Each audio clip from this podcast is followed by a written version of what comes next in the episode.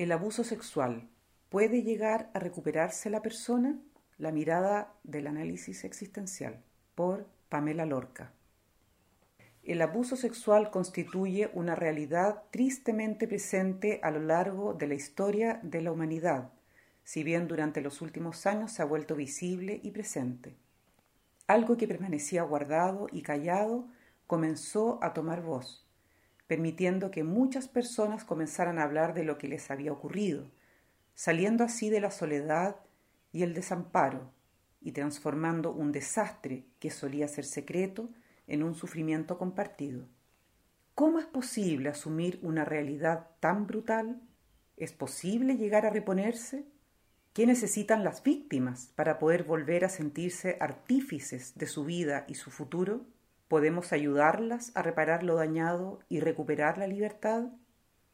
Desde la mirada del análisis existencial, nuestra respuesta es sí. Podemos acompañar a quienes lo han perdido casi todo, porque la persona, lo esencial de cada cual, permanece indemne y protegida, aunque a veces escondida, en su núcleo más profundo.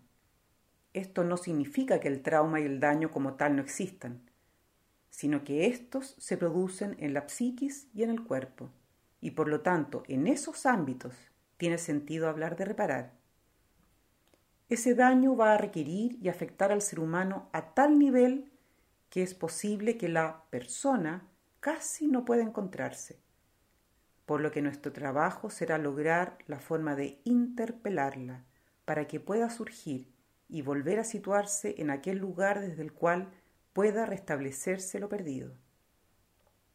El abuso sexual produce un impacto tanto en las condiciones como en las motivaciones que sustentan la existencia. Hablamos de impacto porque constituye un golpe que transgrede y atraviesa, afectando la integridad de la persona. Destruye, devasta. Para algunos se constituye en un trauma que acompaña todas las esferas de la vida para otros en un recuerdo doloroso que tiñe el pasado.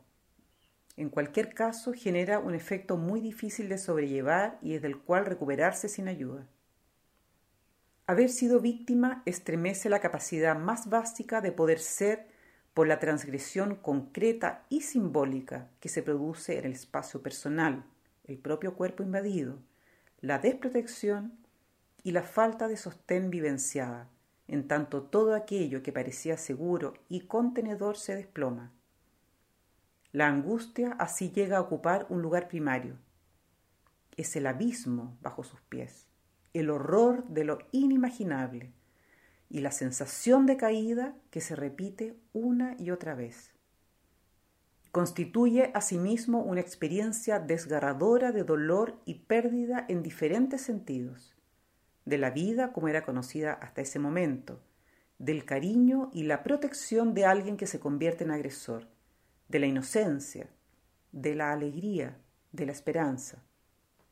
Todo aquello debilita la fuerza vital y también la relación con los propios sentimientos. El dolor es tan fuerte que resulta casi imposible sostener un contacto con lo sentido.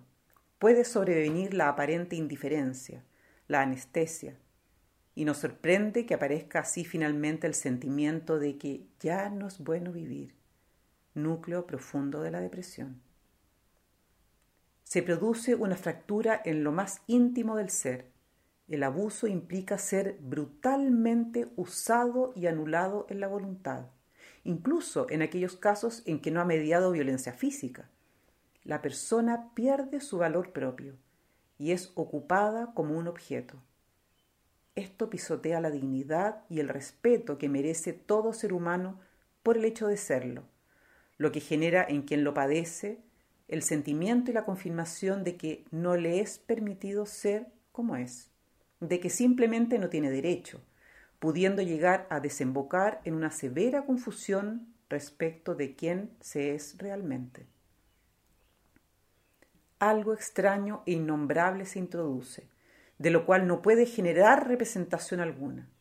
Es el horror de que algo inasible, impensable e incomprensible exista, más dramático en tanto no es una realidad que se encuentre afuera, como puede ocurrir en el caso de los desastres naturales, sino en el interior mismo de quien lo vive, emergiendo inevitable y repetidamente dentro de sí.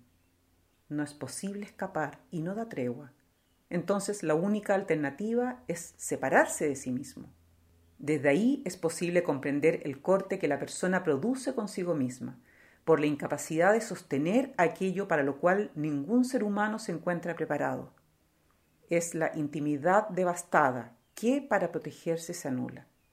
Por este quiebre se va generando una y otra vez la repetición de un mecanismo que hace aún más crónico su efecto. La persona, aislada de sí mismo por evitar el acceso a la herida, va agrandando aún más esa herida, de momento que no tiene acceso a sus capacidades y recursos para hacerle frente. Así también, con su cercanía indiscriminada o bien con su huida constante, aleja más aún a quienes genuinamente pueden interesarse en ella. Es en este punto que la ayuda de otros se vuelve fundamental, posible solo desde el encuentro verdadero, al inicio solamente por la presencia de alguien que es capaz de soportar con ella el horror de lo vivido y de insistir en la búsqueda de la persona herida que habita tras el daño. El análisis existencial ofrece una concepción de ser humano y su existencia que nos entrega amplias posibilidades de ayuda para quien ha sufrido de esta forma. Desde ahí podemos tener una visión esperanzadora que nos permita sortear los fracasos en el camino terapéutico y el desgaste personal y profesional que genera la relación que establecemos con lo monstruoso y oscuro del abuso. Solo nuestra perseverancia en el llamar a la persona y nuestro propio ser persona frente a lo enfermo nos permite sostener y llegar al fin del camino necesario de recorrer. Esencialmente, la terapia del abuso se nutre de ofrecer aquello que ha desaparecido, una presencia y aceptación básica que otorga espacio, sostén y protección para retomar la posibilidad de ser, aún con la atrocidad de lo ocurrido, rehaciendo la confianza, primera motivación fundamental. Una relación de cercanía y ayuda en la comprensión y compasión por lo perdido, que sienta las bases para el proceso de duelo y que puede llegar a sanar de la depresión y a recuperar la relación con la vida. Segunda motivación fundamental. Consideración, respeto y valoración que ayudan a la persona a volver sobre sí misma recuperando el sitial de la intimidad, tercera motivación fundamental, y un contexto general que posibilita la aparición de la esperanza y una creencia positiva en el futuro, cuarta motivación fundamental. ¿Puede llegar a recuperarse la persona? Sí, solo en la medida de que su búsqueda sea el norte que guíe nuestro trabajo terapéutico. La disposición del terapeuta como persona más allá de las destrezas como profesional, puede ayudar en este camino. Solo cuando tratamos al otro como persona, recogemos y cuidamos su intimidad y la protegemos de que en la relación de ayuda sutilmente se reinstauren las dinámicas del abuso. Así, quien ha sido dañado puede volver a ser sí mismo. Y quienes presenciamos eso, nos volvemos un poco más nosotros mismos también.